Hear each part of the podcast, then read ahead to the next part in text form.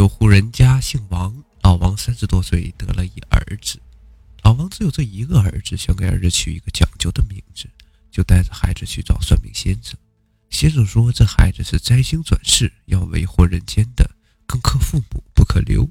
可是老王不信，带着孩子回家了。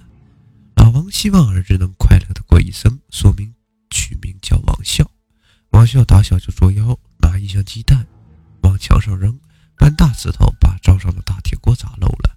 王笑七岁那年出去玩，把别人家的小孩打得头破血流，然后王笑妈妈拿笤帚打他。王笑趴在炕沿，在炕上捡起了剪子，回手剪断了他妈妈的喉咙，